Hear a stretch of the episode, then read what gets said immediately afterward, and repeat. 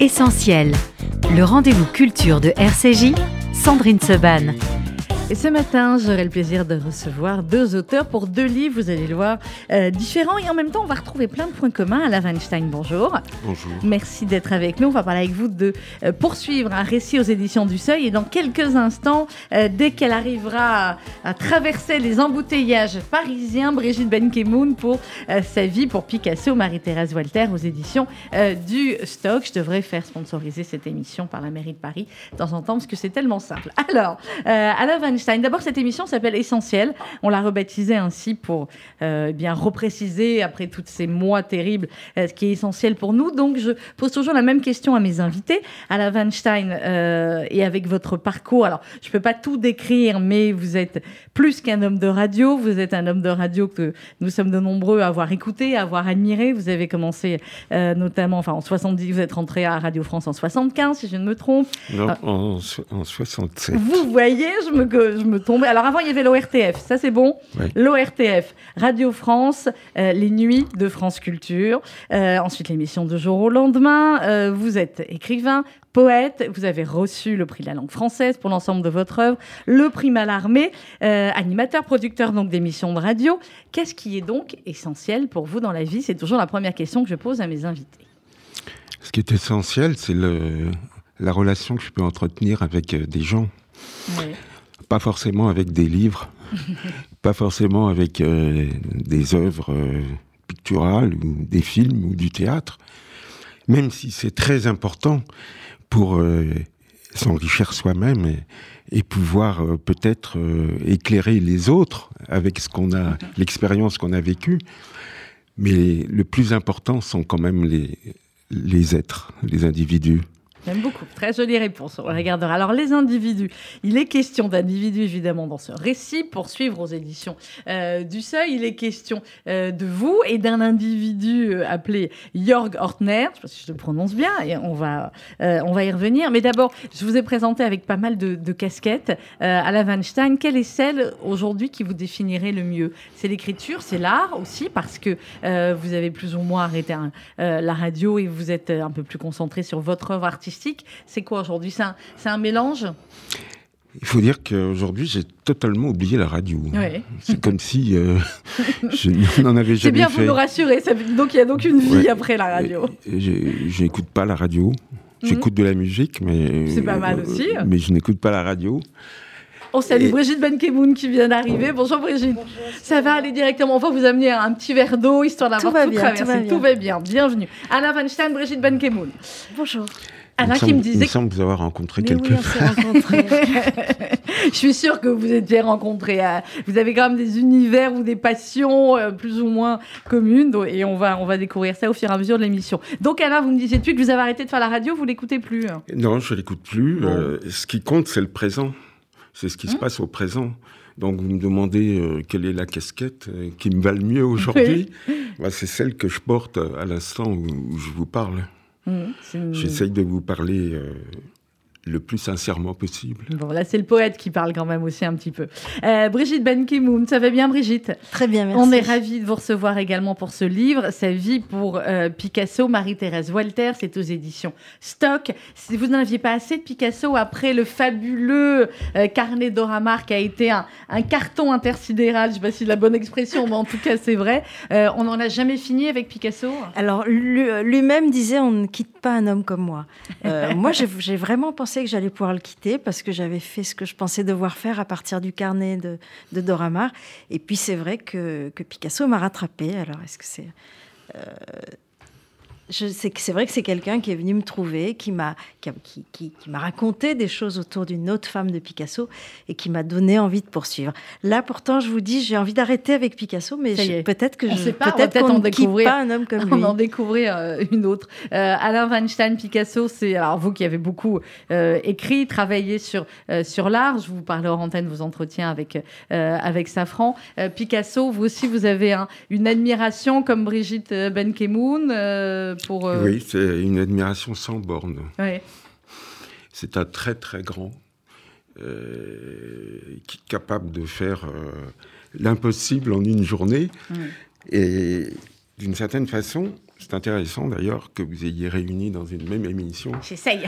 Picasso et Jörg Ortner, Mais oui. car c'est le contraire. Mm. C'est totalement le contraire. Exactement. Autant euh, Picasso était rapide, était dans l'urgence, autant Ortner euh, prend son temps. C'est le moins qu'on puisse C'est le dire. moins qu'on puisse dire parce que tout le livre est bâti quasiment là-dessus. Autant Picasso est un, un homme euh, célébré par tout le monde, au point que son nom est même euh, une marque de voiture, autant Ortner est le grand oublié de l'art, alors qu'il a vécu pratiquement toute sa vie en France, mais personne ne sait qui il est. Alors justement, vous allez nous raconter, Alain Weinstein, euh, qui est euh, Jörg Ortner. Brigitte Benkemoun, ça vous dit quelque chose, Jörg Ortner? Je- un petit peu. Mais j'avoue que je vais dévorer Eh ce bien, que vous voilà, allez dire vous allez parce que justement, je- j'ai le sentiment de ne pas en savoir assez. Alors, on est au début des années 80, c'est bien cela. C'est un récit, hein, euh, Oui, Alain oui, c'est un Weinstein, récit. Je raconte livre. une histoire qui est une histoire vraie. Euh, je pars de, de points réels que j'ai vécus, euh, me trouvant dans ces années-là dans la nécessité de trouver un petit appartement pour recevoir mes enfants. Mhm. Car j'avais quitté ma, ma première épouse et qu'elle euh, ne voulait à aucun prix que mes enfants voient ma nouvelle épouse. Donc j'ai dû prendre un petit appartement pour passer les week-ends avec mes enfants et cet appartement n'était pas euh, dans l'état le meilleur possible. Oui, c'est moins qu'on j'ai puisse dire. j'ai hein. entrepris de moi-même de faire des travaux de rénovation, mais ça a été une catastrophe. Ah, vous dites vous-même, vous n'étiez pas l'homme de la situation, vous avez compris Voilà. assez rapidement. Donc, bon. Et alors à ce moment-là, j'ai pensé à, à Jörg Ortner car euh, je savais qu'il connaissait absolument tous les corps de métier. Euh, plomberie, électricité, euh, plâtrerie, peinture, maçonnerie, il savait tout faire. Donc je lui ai demandé d'abord, dans un premier temps, de venir me donner des conseils. Il est venu et il a estimé que le, le travail à faire n'était pas de ma compétence. Mm. Ce qui Qu'il allait était faire vrai. lui-même. C'était vrai. C'était peut-être vrai. il a, il, a, il a entrepris de faire euh, ce travail comme s'il s'attelait à une œuvre euh, véritable. Il y avait déjà eu un précédent qui était son atelier. Mhm. Il avait pris un local euh, aussi en très mauvais état à Belleville, euh, rue Jean-Pierre Timbaud, et euh, il avait refait complètement ce lieu en vue de ce qu'il voulait en faire, Mhm. c'est-à-dire qu'il y avait euh, un certain nombre de pièces qui étaient chacune dédiées à un art qu'il pratiquait. Il faut savoir qu'il pratiquait tous les arts. La peinture, Oui. la gravure, la sculpture et la fresque. La fresque, qui pour lui fresque, euh. était le, le grand art. Donc l'atelier euh, avait prévu euh, tout ce qu'il fallait pour qu'il puisse réaliser dans les meilleures conditions possibles ses œuvres à venir. Bon, il se trouve que il s'absentait de temps en temps. Il s'est absenté, par exemple, pour faire euh, ce travail chez Mhm. moi. Il s'est absenté aussi parce qu'il voyageait. Et euh, quand il est revenu une fois, il a constaté que son atelier, qu'il venait de terminer, avait été squatté. Mhm. Et euh, tout avait euh, disparu, ses peintures, euh, ses gravures, ses- même sa correspondance, Ouais. ses livres. Et comme en général les bêtes sauvages s'abattent sur les plus faibles des troupeaux, le propriétaire de ce lieu a eu la bonne idée de le mettre à la porte En même temps. à ce moment-là. Ouais. Donc il s'est retrouvé, au moment même où l'atelier devenait opérationnel, il s'est trouvé sans atelier. Ça, c'est la première chose. Mhm. La deuxième chose, ça a été la fresque. Une fresque qu'à partir de 1986, il a dû réaliser à Lucca, en Italie, en Toscane, pour euh, la famille euh, Rossi, qui est la famille de- du fameux Martini. Oui. Et, et- et cette fresque, elle non plus n'a jamais vu le jour. On peut pas dire que c'est un artiste très, très chanceux, hein, euh, Jörg, euh, Ortner. Alors, quand il va arriver euh, effectivement chez vous, vous écrivez, vous dites Je ne savais rien de, de Jörg, mais sa présence m'a tout de suite intrigué. Dès ses premiers mots, s'imposait sa puissance d'émotion. L'écouter, c'était aussitôt être sous le charme. Et c'est de ça aussi dont va dépendre finalement toute, toute l'histoire après qui va vous arriver c'est que il va mettre déjà un temps fou à vouloir faire les choses, à parler. Alors vous dites des, préliminaires, finalement comme dans une relation amoureuse où il va sans cesse revenir sur ce qu'il veut faire. Et euh, il pourrait parfaitement illustrer l'expression qu'on connaît tous, les travaux. On sait quand ça commence, on ne sait pas quand ça finit. Oui, vous dites une relation amoureuse. Bah, c'est vous qui utilisez le terme de préliminaire. Me relisant, car sur le moment, je n'y ai pas pensé, pour vous dire la vérité. Me relisant, je me suis dit, mais c'est une histoire d'amour. Mmh. Quasiment, ouais. Et c'est vrai que c'est devenu une histoire d'amour, vraiment, avec lui. Avec euh, tout le mal qu'on peut se faire dans une histoire d'amour. Mhm. Et tout le bien qu'on peut se donner. Aussi. Alors, on, va continuer à en parler. Brigitte Benkemoun, vous me donnez la, perche, j'aime bien. Histoire d'amour, il en est question, plus que question dans, dans ce livre qui est absolument remarquable, qu'on dévore d'une traite, comme dans les carnets de Doramar. On est plongé, euh, effectivement, dans, euh, dans cette histoire, dans cet amour. Alors, pour les plus jeunes qui nous écoutent ou pour les non-spécialistes, Marie-Thérèse Walter, dans la vie de Picasso, c'était qui? Alors, Marie-Thérèse Walter arrive. Euh, euh, arrive dans la vie de Picasso en 1927. Il y a un petit doute, sur, la, l'année, mais, mais euh, important quand même, parce que du coup, on ne sait pas si elle a 16 ans, 17 ans. Euh, considérons que c'est 1927, parce que de toute façon, il faut trancher. Et elle devient sa muse, elle, elle lui permet de régénérer son œuvre. Parce que Picasso, on dit c'est un homme à femme, c'est aussi un homme à femme dans la mesure où ces femmes apportent une influence considérable à son œuvre et, mm. et nourrissent son inspiration. C'est pas juste un collectionneur de femmes comme ça. Et donc elle arrive en 1927 dans sa vie. Elle, va d'abord être vraiment très très cachée parce qu'il est marié à cette époque avec Olga. Et puis peu à peu, il se détache d'Olga. Elle est enceinte d'un enfant de lui qui sera Maya. Mhm. Et à ce moment-là, la séparation est effective avec Olga, mais il va pas pour autant vivre réellement avec Marie-Thérèse. Intervient une autre femme qui est Dora Maar, et pendant quelques années, vont se superposer les, deux vies, la, vie totalement privée, toujours avec Marie-Thérèse, la vie plus publique avec Dora, qui devient sa maîtresse officielle.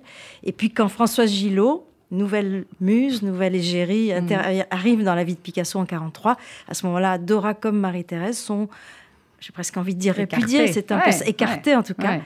Et, euh, mais elle ne se remet pas de ce qu'elle a connu euh, adolescente et, de cette vie qui a été la sienne avec Picasso.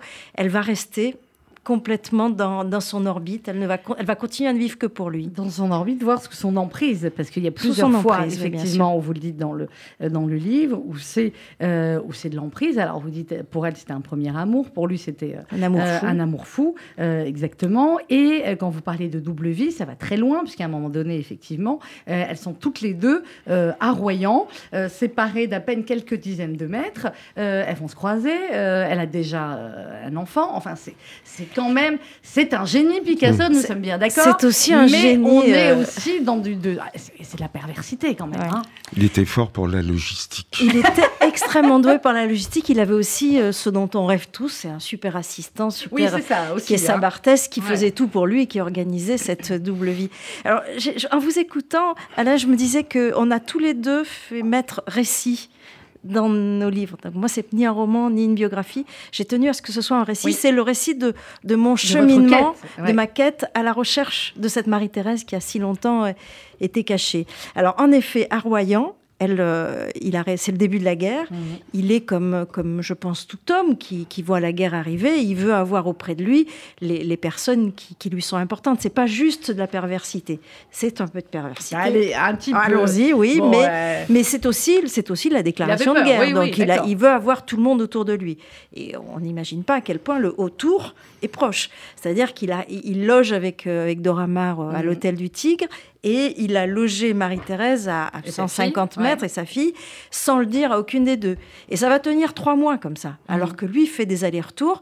C'est aussi un génie du mensonge, un génie de la manipulation, un, génie de l'emprise. Mhm. Et elles vont finir par se croiser. Parce que c'est de l'emprise aussi. Comment est-ce qu'on peut expliquer ça à la Van vous qui avez aussi beaucoup écrit sur l'art, beaucoup rencontré euh, d'artistes euh, Picasso, euh, on peut pas dire que c'était un Apollon total. Hein, il avait d'autres qualités. Il avait un, regard quand même qui ne pouvait pas laisser indifférent. Oui, un regard. Voilà. C'est le regard. C'est le, regard. Non, mais c'est le Mirada On dit Mirada fuerte en, espagnol. Comment est-ce qu'on peut expliquer cette emprise, cette, cette, cette assurance, cet aplomb, enfin tout ce qu'il avait, tout ce qu'il envoyait entre guillemets et qui faisait que des tas de femmes comme ça étaient complètement euh, dingues de lui. Parce que des Picasso, on n'en rencontre pas tous les jours, il y a tous les coins de rue. Hein. Il faut dire que c'est un homme euh, qui était totalement exceptionnel. Et ces femmes devaient s'en rendre compte, un petit peu quand même. Donc moi je pense que c'est ça, c'est sa singularité qui apparaissait et qui explosait même euh, dans le contact avec toutes les personnes pas seulement la les chance femmes, de le rencontrer. Oui, et pas seulement les femmes. Pas seulement les Quand femmes. on lit ce que Cocteau dit de, Picasso, on, le sent sous le charme. Et Luard, euh, Michel Léris, ils sont tous, euh, ils sont tous fascinés, éblouis. Alors, il y, a une phrase que vous écrivez, Brigitte Van sur, sur l'artiste, enfin sur deux notions de l'artiste, et je voulais vous faire réagir tous les deux là-dessus, et sur Picasso et sur euh, Jörg Ortner. Vous écrivez, euh, Brigitte Van l'artiste, alors l'homme est un macho espagnol, mâle, dominant, prédateur.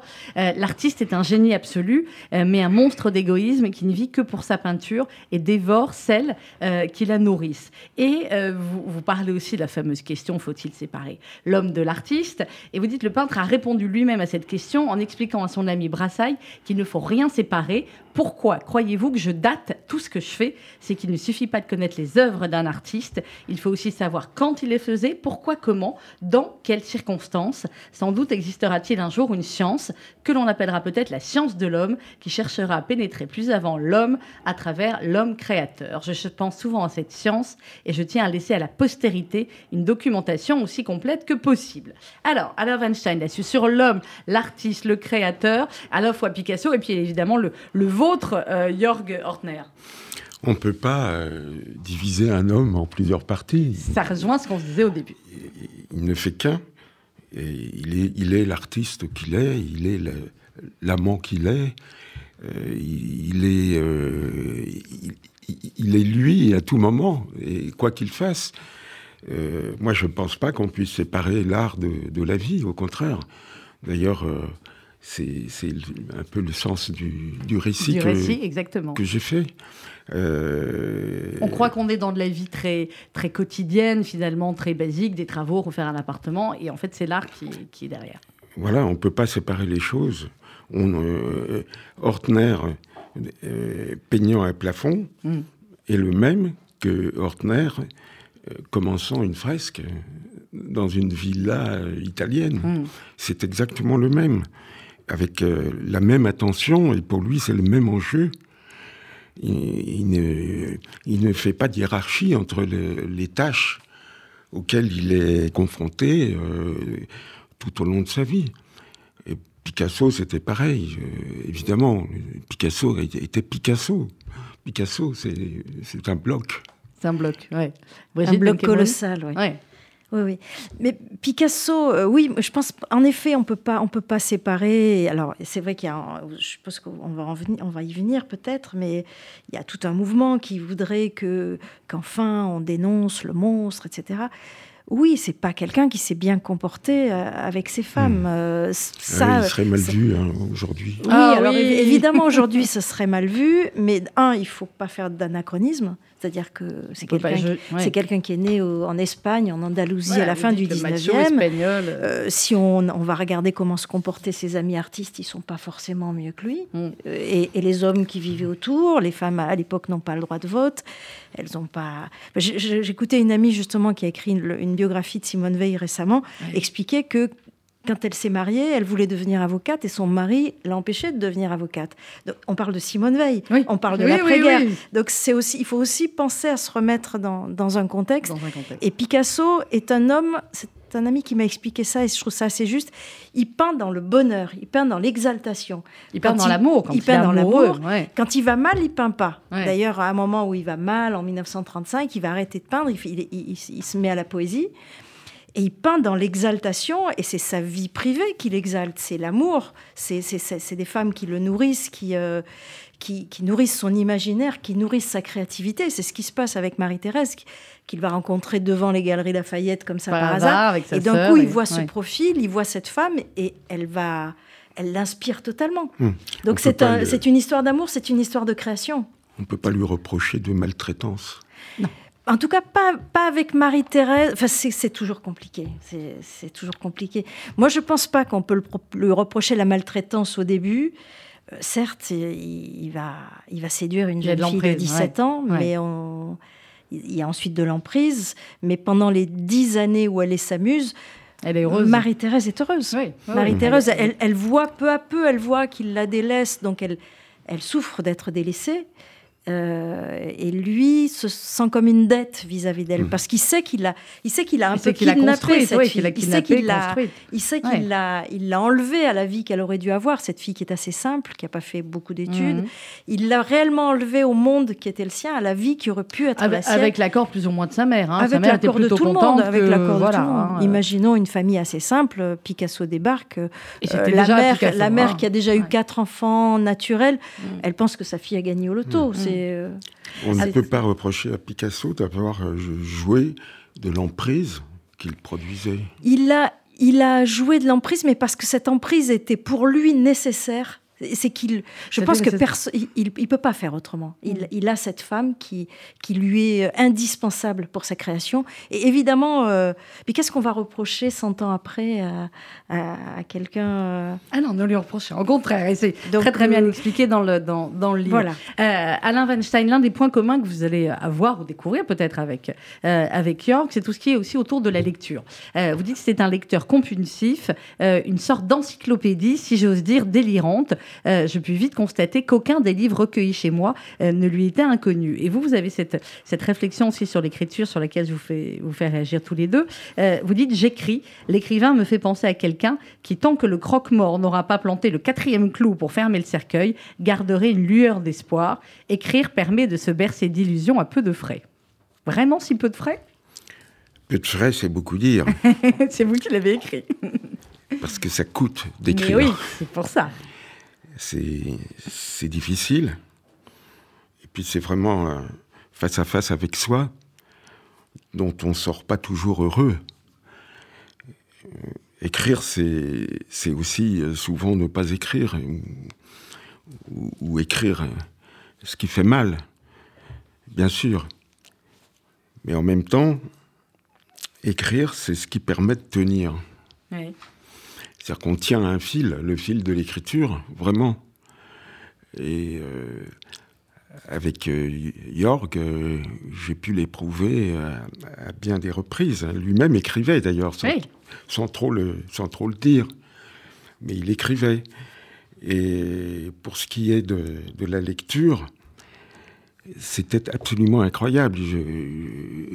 J'en rends compte un peu dans, dans, ce livre, mais pas au point de la surprise qu'il a pu produire en moi à chaque moment parce que vraiment, il connaissait tout. tout, hmm, tout c'est ce que vous dites. Il prenait un livre, il lisait, puis il en reparlait d'un autre. Pas, et, pas superficiellement. Hmm. Euh, il, il, connaissait euh, en profondeur, on peut dire, euh, tout ce qui avait paru d'important et dans toutes les langues hmm. sur la Terre. C'était un phénomène absolument incroyable. Incroyable. Et alors, du coup, effectivement, euh, bah, il, parfois, quand il vous parlait d'un livre, il oubliait quelque chose, donc il fallait qu'il le retrouve tout de suite, euh, il fallait qu'il leur parle, etc. Mais à la base, il était là pour travailler dans votre appartement. C'est ce qui fait tout le paradoxe et le, charme aussi, effectivement, de la découverte au fur et à mesure du livre. Euh, on se dit qu'il n'est. alors, il était peut-être là pour les bonnes raisons au début, mais après, effectivement, bah, on a l'impression que c'est totalement aléatoire, cet appartement. Oui, mais parce qu'il ne travaillait pas comme un entrepreneur. Oui, il travaillait comme un artiste travaillait comme euh, l'homme qu'il était, mm. c'est-à-dire euh, un lecteur, euh, un artiste, un poète, etc. Et, ça, ça, ne s'en allait pas sous prétexte qu'il était chargé, à ce moment-là, de boucher les fissures d'un mur. Donc voilà, c'est la raison pour laquelle de temps en temps il s'arrêtait pour aller consulter un livre ce qui provoquait en général une chaîne d'émotions. Donc il fallait qu'il il récupère euh, tous les éléments auxquels euh, cette chaîne d'émotions euh, l'avait fait penser. Et, ça donnait parfois des interruptions du chantier assez longues, surtout quand il était obligé d'aller rechercher des livres que je n'avais pas dans ma bibliothèque et qui lui étaient à ce moment-là absolument nécessaires. Alors, Brigitte Benkeboun, dans Sa vie pour Picasso, aux éditions Stock, euh, vous dites au tout début, et il n'est généralement pas très compliqué de savoir où commence une vie et où elle se termine. Vous dites, alors Marie-Thérèse s'est suicidée hein, en octobre 77 euh, euh, à Jean Lépin, après le, décès de, de Picasso. et vous dites aussi au début que finalement, vous avez, enfin, vous rappelez comment vous avez travaillé, vous dites, bon, j'allais tourner les pages, mais qu'est-ce qui a fait finalement que vous vous êtes intéressé à Marie-Thérèse il y a quelqu'un aussi qui vous va aiguiller euh, là-dessus. Alors, c'est une personne qui vient me voir dans, au cours d'une signature et qui me dit Vous ne devriez pas vous intéresser à, Dora Maar comme tout le monde. Euh, autre chose. Essayez plutôt, de, essayez plutôt d'enquêter sur, sur Marie-Thérèse, vous verrez. Euh, personne n'en parle jamais et son histoire n'est pas claire. Alors, c'est vrai que je suis restée très journaliste dans ma façon d'être et, et, de faire. Et quand on me dit son histoire n'est pas claire, j'ai envie d'aller voir. A, évidemment qu'on a envie d'aller voir. Donc j'avais un autre projet de livre beaucoup plus personnel. Mhm. Et puis le, confinement est arrivé là-dessus. Je, j'ai eu, eu la faiblesse de lire Annie Ernaux, qui m'a paralysée sur mon projet euh, de, de, livre un peu personnel. Et du coup, je me suis dit, c'est vrai, Marie-Thérèse, allons voir pourquoi. Allons voir, allons pourquoi. voir pourquoi son histoire n'est pas claire. J'avais quelques anecdotes que j'avais collectées au fil de mon enquête sur Dora Maar. Mais, euh, finalement, je trouvais que, que ces anecdotes étaient plus intrigantes qu'éclairantes. Et, donc, euh, je me suis plongée dans, la vie de Marie-Thérèse et j'ai fini par retrouver ma lectrice qui est revenue me voir. Qui elle est très fière, la lectrice, aujourd'hui. Elle, elle, est très fière. Elle n'était pas très ah contente par moment, mais euh, parce qu'on n'était pas d'accord. Mais, euh, mais c'était aussi ça. C'est aussi pour ça que j'ai une lectrice qui va donner envie à un auteur de faire, enfin, qui va lui donner la piste pour l'autre. Et c'est pour ça que c'est aussi un récit. C'est pas juste une biographie, c'est que c'est mon chemin et c'est avec, avec cette Suzanne qui revient, qui me dit non, vous vous trompez. Moi, je lui dis non, je suis sûre de moi. c'est un dialogue aussi. On va marquer une petite pause musicale. On se retrouve juste après avec mes invités. Ce matin, Brigitte Benkemoun pour sa vie, pour Picasso aux éditions Stock et Alain Weinstein pour suivre aux éditions du Seuil. C'est Marc Lavoine tout de suite sur RCJ.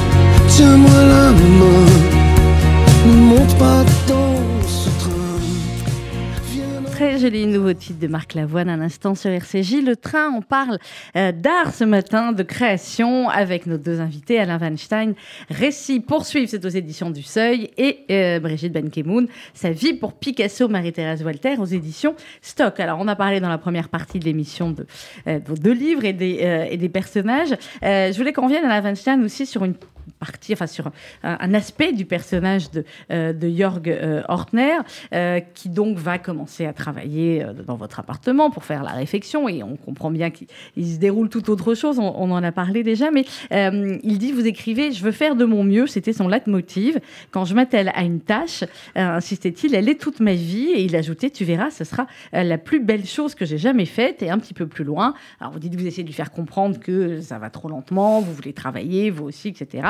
Il me rappelait un peu vivement que la peinture ne se vit pas en accéléré. Pourquoi la peinture ne se vit pas en accéléré, à votre avis, Alain Weinstein Et Euh, après, euh, S'il avait dit ça à Picasso, c'est voilà, vous avez compris. bon, mais c'était son, c'était sa, sa théorie à lui. Oui. Euh, il- Chaque artiste a sa voilà, théorie. Il a, il a toujours mis beaucoup de temps à faire les choses, quelles qu'elles soient. C'est ce qui fait que, d'ailleurs, son œuvre euh, se, se limite à, à peu, peu de Mm. pièces. Peu de pièces, euh, et donc peu d'expositions, de grandes expositions euh, rétrospectives.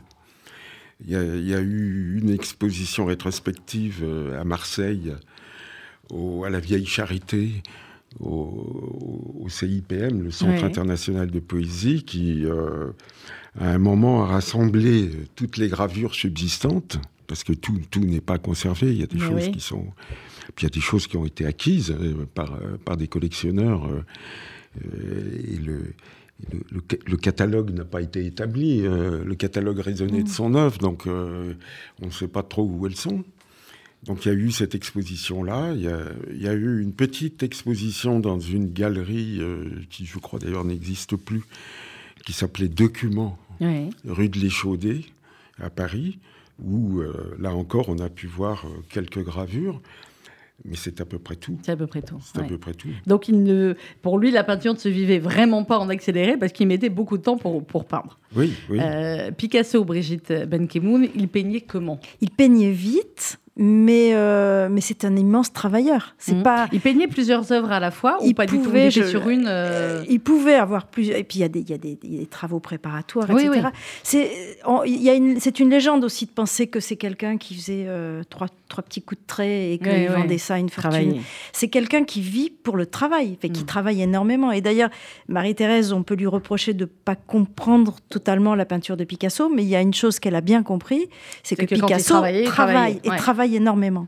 Mm. Et, euh, et et il ne faut pas croire à la facilité. Non, pas du Quand tout. un artiste travaille sur plusieurs œuvres en même temps, c'est pas forcément pour euh, bâcler. Oui, oui, c'est euh, aussi ça. parce que euh, quand on fait de la peinture à l'huile, ça il met faut un temps fou à et il sécher. faut que ça sèche. Et voilà. Et Ouais. voilà, ça, peut, ça peut mettre des jours à sécher. Mm. Et, et donc, euh, temps que ça sèche- on fait autre chose. Mais c'est vrai que par exemple, Guernica, il, réalise ce tableau en, en moins d'un mois. Mm. Euh, c'est, Qui est énorme. c'est, Ouais. énorme, c'est un tableau colossal. C'est qui- pas de l'accéléré, mais c'est de l'urgence. Il est dans l'urgence, il, travaille, il, travaille, il peut faire les choses rapidement. Je, je sais que dans, dans ma ville, à Arles, il y a, il y a une cinquantaine de, de- de dessins de Picasso qu'il a offerts au musée Réatu. Mhm. Il les a fait tous dans une journée. Mais c'est aussi le c'est aussi le travail de de- d'années et de et d'heures et d'heures de à, à re- à refaire le même geste et donc euh, c'est quelqu'un qui est dans l'urgence qui, qui peut travailler vite mais qui travaille beaucoup surtout. Hmm. Dans, dans, votre récit aussi, Alain Weinstein, il y a, il y a un moment donné où, enfin, il parle de, vous dites, il voyait toujours ce qui n'allait pas, et ça n'allait jamais. Il y a toujours quelque chose qui clochait, qui faisait tâche dans le tableau. Est-ce que c'est pour ça aussi qu'il a eu finalement très peu d'œuvres, parce qu'il n'était jamais satisfait? Bien sûr, parce qu'il procédait de la même manière avec ses propres œuvres. Et encore une fois, cet appartement, pour lui, c'est une œuvre comme une, autre. Voilà. Mm. Ce qui n'est pas tout à fait le cas normalement pour un appartement. Euh. Pour lui, c'était euh, énorme. C'était un tout petit appartement, minuscule mais en tant qu'œuvre d'art, elle était énorme. C'était pour lui une œuvre énorme. Euh, alors, Brigitte Benkemoun, dans, euh, dans le livre, sa, vie pour Picasso, euh, il y a aussi évidemment tout le rapport entre la muse qu'elle est et, et l'artiste. il a commencé à, la peindre rapidement, c'est d'ailleurs même comme ça que ça a commencé, avant même l'histoire d'amour. Et vous écrivez à un moment donné, jamais, en effet, la muse ne regarde le peintre, jamais elle ne sourit. en 1932, il n'est plus nécessaire que Picasso l'exige Marie-Thérèse a pris le pli, elle obéit. Euh, elle, est, euh, elle va finalement poser pour lui pendant euh, de nombreuses années et ça va constituer aussi certaines des, plus belles œuvres de Picasso. Alors d'après ce que Marie-Thérèse a raconté, en effet, il ne supportait pas pendant qu'elle posait qu'elle sourit. Et, donc, quand on regarde toute la, série de portraits des, de début des années 30, en effet, elle ne sourit jamais. Elle, euh, elle regarde jamais non plus fixement, alors que les tableaux d'Olga, de, de, Dora Maar ou même de, Jacqueline, on, voit le modèle regarder le peintre. Marie-Thérèse ne regarde pas le peintre. Et est-ce que c'est par soumission? Est-ce que c'est par désinvolture? Est-ce mhm. que c'est parce qu'elle pense à autre chose pendant qu'il peint? Euh, en tout cas, ce qu'il y a de sûr, c'est qu'il demande de ne pas sourire. Et elle, elle est un peu absente. Elle est, elle est ailleurs. Elle est ailleurs. Alors, ce qui est aussi très bien raconté euh, dans le livre, Brigitte, c'est euh, la relation, l'affection très très forte que Picasso a pour son enfant, pour Maya, et d'ailleurs pour les enfants de manière générale. Et vous racontez des moments donnés de, avec des enfants. Picasso est un enfant aussi quand il est avec d'autres ah, Je crois qu'il n'est jamais aussi heureux qu'avec des enfants. Mm. Ah, lui, l'idée d'avoir un enfant, c'est peut-être la la création, ultime. Euh, donc, mais en même temps, on voit aussi que, que chaque enfant euh, a tendance à effacer les précédents. C'est-à-dire l'arrivée de Maya. Il y a combien d'enfants au total? Il, doit, il en a quatre. Quatre. Un, officiel. enfin, officiel. On se comprend. connu. Quatre, oui, quatre, je crois. un avec Olga, avec Marie-Thérèse et deux avec. Euh, avec Françoise. Mhm. Donc, mais en même temps, il trouve chez l'enfant la grâce que, l'être humain perd en, grandissant. Mm. Donc il est fasciné par cette, euh, ce naturel dans, dans le dessin, dans l'écriture, comme dans, dans, la vie. C'est le, fils de Roland Penrose, Anthony Penrose, qui m'a raconté euh, sa vie avec Picasso, lui aussi. C'est-à-dire que Picasso allait souvent chez Roland Penrose, qui est un, un, surréaliste anglais, et sa femme Lee Miller, la grande photographe Lee Miller. Mm. Et il passait des heures à, jouer avec le petit Anthony, euh, sans parler l'anglais. Mhm. Et, Anthony ne parlait pas français. Et à un moment même, Anthony a mordu Picasso et Picasso l'a mordu, en, retour. Ce qui a valu à Anthony euh, C'est les méthodes Penrose un, un, livre qui s'appelle Le petit garçon qui a mordu Picasso. Comme quoi on peut faire un livre euh, même à partir de, ça. Euh, alors, dans, dans, votre récit à la Weinstein, on, ne va pas tout révéler, mais à un moment donné, l'appartement est fini. Hein. Il fallait bien qu'il se termine un jour. Et vous dites pourtant, bah, voilà, j'ai la satisfaction d'être dans mes murs, mais il y a quelque chose qui ne va pas. Ce sentiment de défaite qui m'avait empoigné, tant de questions auxquelles on songe lorsqu'il est déjà trop tard. Vous auriez dû être content, pourtant, ça y est, c'était fini. Vous n'en pouviez plus, on le comprend à un moment donné. Euh. Oui, mais là, il y avait euh, deux, registres. Il y avait euh, l'appartement fonctionnel. Mhm. Recevoir mes enfants pendant le week-end, bon, c'était possible, ça devenait possible. Ça devenait possible. Parce qu'on considérait qu'il était terminé, donc on, les pots de peinture euh, étaient évacués, euh, le matériel. Et il y avait l'autre registre qui était l'œuvre.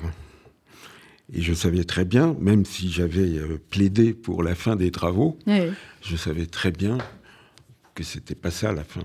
Oui. Que c'était pas du tout ce qu'il voulait. Mais ça pouvait jamais non plus, dans son esprit, être fini, parce qu'il y a un tel obsession, vous dites, l'emprise d'un amour dévorant de la perfection, que quand on est à ce niveau-là, c'est jamais fini. Oui, bah, c'est-à-dire que la fin d'un travail comme ça, c'est toujours un événement extérieur, hein, mm. une catastrophe ou euh, bon, comme son, son, grand atelier de la rue Jean-Pierre Timbaud.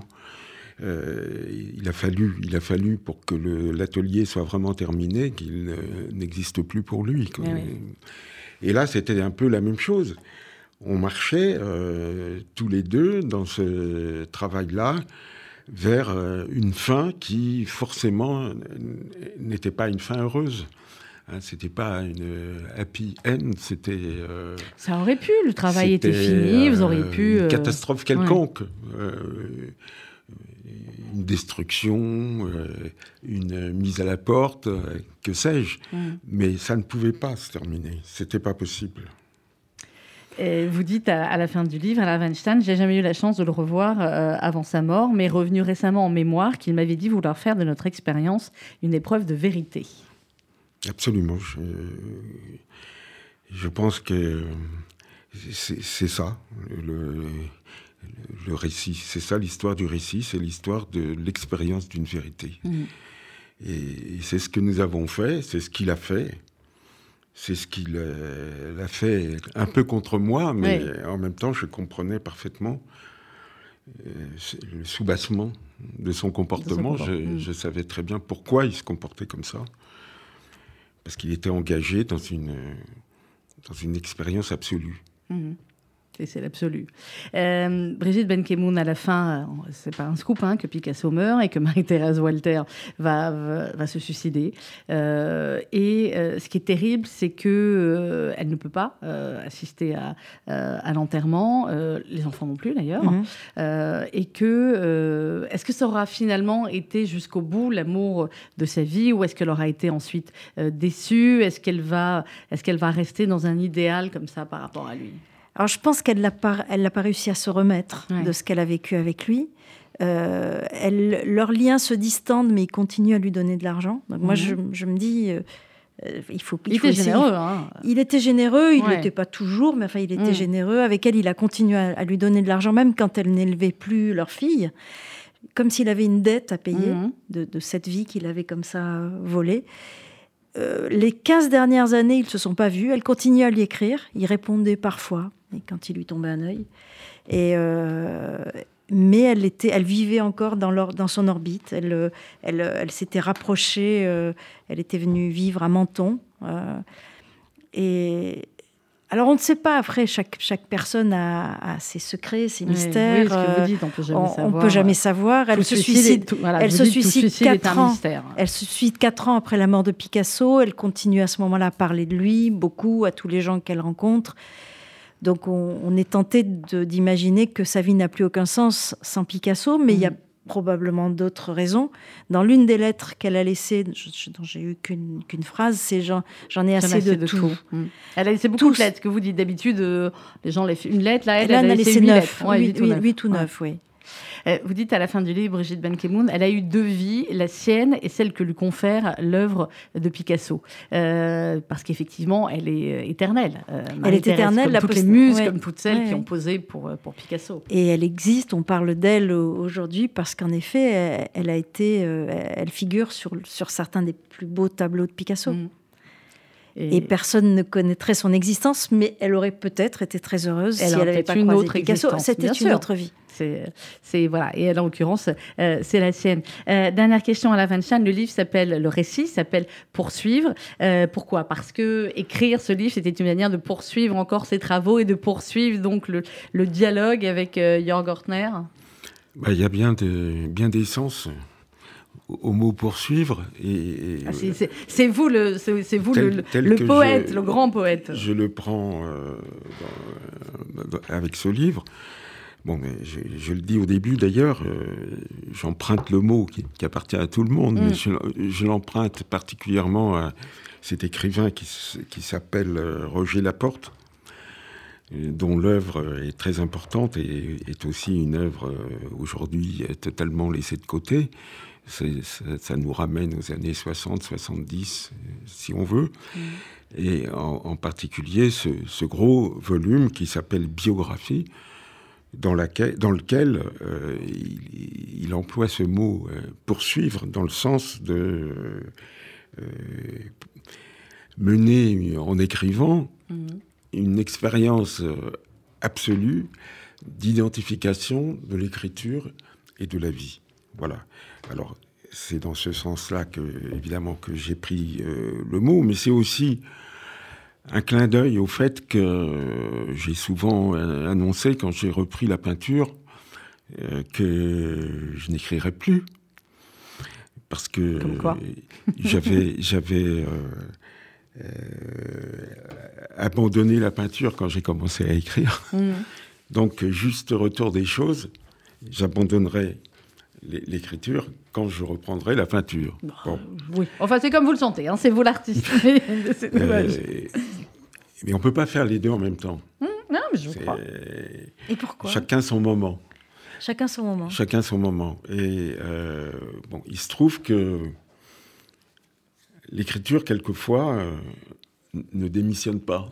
Oui, elle revient. Bah, elle peut jamais démissionner. Elle résiste. alors c'est pas c'est pas pour rien non plus que vous avez mis Giacometti une citation de Giacometti en exergue du livre. Je n'ai rien à demander sinon de continuer éperdument. Donc euh, donc euh, on poursuit et, et, euh, et on continue. je vous conseille vraiment ces deux très jolis, à la fois différents et en même temps avec vous l'avez vu plein de points communs.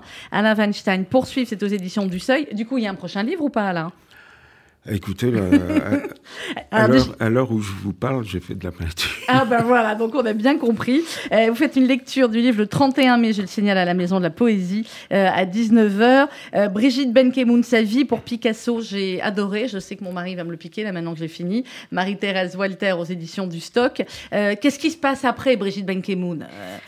Il y a bien encore une femme cachée dans Picasso. Alors, j'aimerais bien pas, pas passer pour celle qui, qui, tire le filon. bah, vous avez fait beaucoup d'autres choses. Et alors, il y, euh, y, avait votre premier livre aussi, euh, Incroyable, la petite fille sur la photo, si ma mémoire est bonne. Voilà, la petite et mon préféré, Albert le Magnifique. Et oui, et je n'ai pas lu celui-là. Ah, Albert le Magnifique, c'est sur. Euh, c'est sur un arrière-grand-oncle qui est né en Algérie et mort à Auschwitz.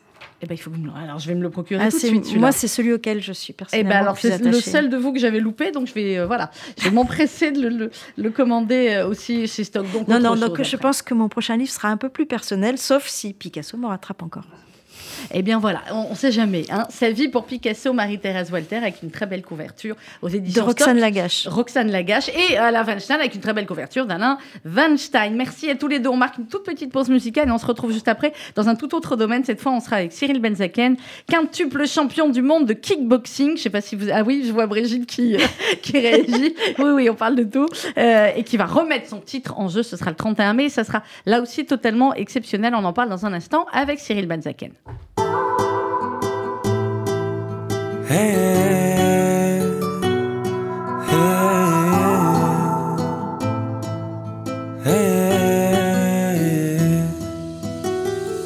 Tu es parti si vite, pas eu le temps de dire au revoir. Comme une étoile qui passe, qui file, et puis c'est la nuit noire. Je marche seul, la pluie se confond avec mes larmes. Je sais pas si c'est le ciel qui pleure ou juste moi qui rend les armes. Dans tout ce qui m'entoure, je vois tes yeux et ton sourire.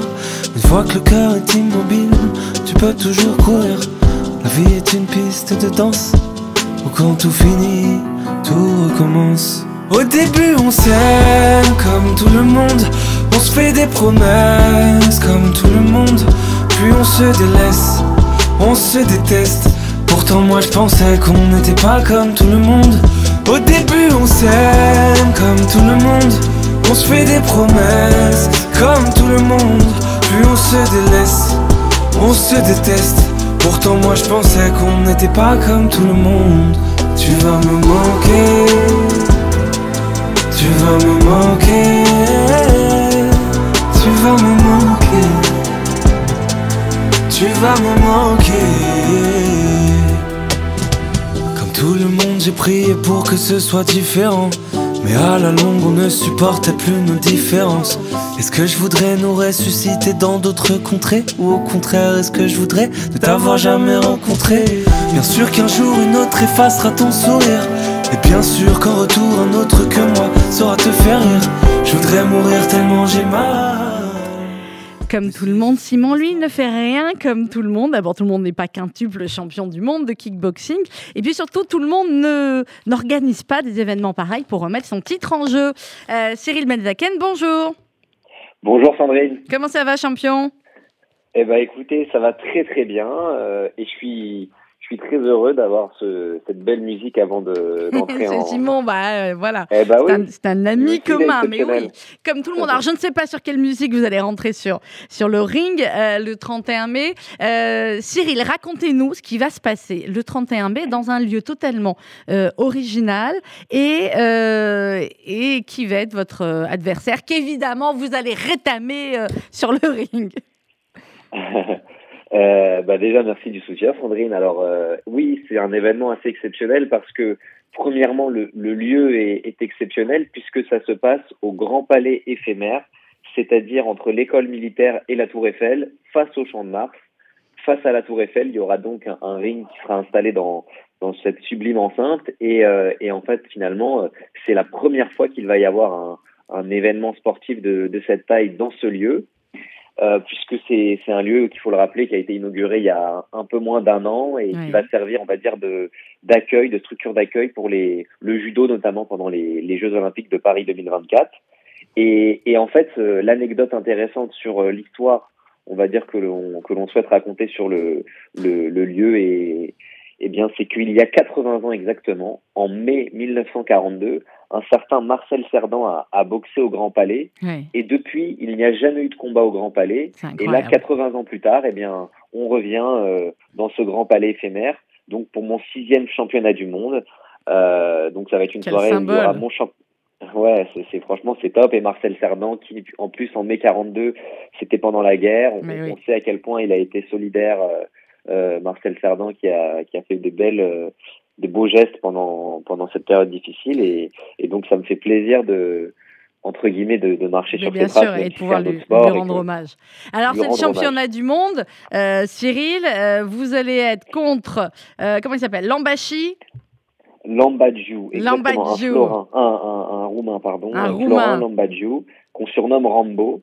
Oh là là Euh, peur. donc, euh, donc voilà, euh, il est, il est, c'est un adversaire euh, assez, euh, assez dangereux parce qu'il est, il est très puissant euh, et, et très fort avec ses, ses points. Et, et donc on a travaillé techniquement, tactiquement pour, euh, pour euh, dépasser, dépasser les qualités de ce, cet adversaire. Et, et j'en suis sûr euh, euh, avoir oui, la victoire de mon côté. Mais Voilà. nous aussi, 5 sur lui. Alors, euh, Cyril, comme à chaque fois, c'est un vrai show. hein. Moi, j'ai eu le plaisir de venir vous voir pour le quatrième, je crois, championnat du monde et le, et le cinquième. Euh, c'est un show. Il y a d'autres, il y a d'autres combats là aussi euh, avant vous? Oui, parfaitement. Il y a beaucoup de combats. C'est une soirée qui va commencer à, à 19h, le Ouais. premier combat, euh, jusqu'à enfin, mon combat qui sera aux alentours de, de 22h. Mhm. Et, et si vous voulez, donc les, les, tous les combats qui précéderont le mien seront des, des super combats puisque ce seront les finales des championnats de France. Donc autant vous dire que ce sera un peu l'élite il y a du niveau, française. Il y a du niveau. il y aura du Et- super niveau. Et alors, euh, évidemment, il faut réserver. Euh, c'est un, un, un événement pour lequel il faut impérativement réserver. Alors, réservation sur, sur la FNAC, c'est comme un concert, c'est comme un spectacle. hein. Euh, Cyril, vous avez beaucoup, beaucoup fait pour, pour démocratiser, pour populariser aussi ce sport et montrer que, eh bien, il n'y a pas que les, les habitués qui peuvent venir. Tout le monde peut venir. Moi, je suis, voilà, qui n'étais pas du tout dans cet univers-là. Je suis venue et j'ai, adoré parce qu'il y a, y a un vrai euh, Alors évidemment, c'est des combats, mais c'est fait de manière très, très, euh, très, très professionnelle et très respectueuse. Et, exactement, euh, l'idée c'est de, de, démocratiser euh, ce sport. Alors le lieu participe un peu à cette, à cette mise en lumière et à cette démocratisation parce que ça va faire venir des, des gens qui sont pas... qui ne sont pas, comme on appelle ça, des, des aficionados forcément oui. de, la, de la boxe. Voilà. On a par exemple tous les mécènes du, du Grand Palais qui vont venir, donc qui sont des gens du milieu de l'art, qui n'ont rien à voir avec, euh, avec le, le, le sport de combat. Et, euh, et en fait, si vous voulez venir, eh bien, c'est très simple. Il suffit d'aller sur euh, la Fnac, voilà, et réserver votre place. Il y a des tickets à partir de 30 euros et, et on vous garantit une très très belle soirée. Une très, très belle soirée. Très bien. Merci beaucoup, Cyril Benzaken. Pardon. 5, 5, 5, 5, 5. Hein. Merci beaucoup, Sandrine. Et après 5, il y a Et, toujours euh, 6. Voilà. C'est ça, exactement. Et je pense Bah, que bon nombre de, de nos auditeurs seront là. Clairement. 31 mai, à partir de 19h, au Grand Palais, euh, palais euh, éphémère, euh, 80 ans après Marcel Cerdan. Cyril Benzaken. Merci, Cyril. À très vite. À très vite. Merci, Sandrine. Au À revoir. bientôt. Au revoir. Dans quelques instants, quelques secondes à peine, c'est RCJ Midi que vous allez retrouver. Bonne journée à tous.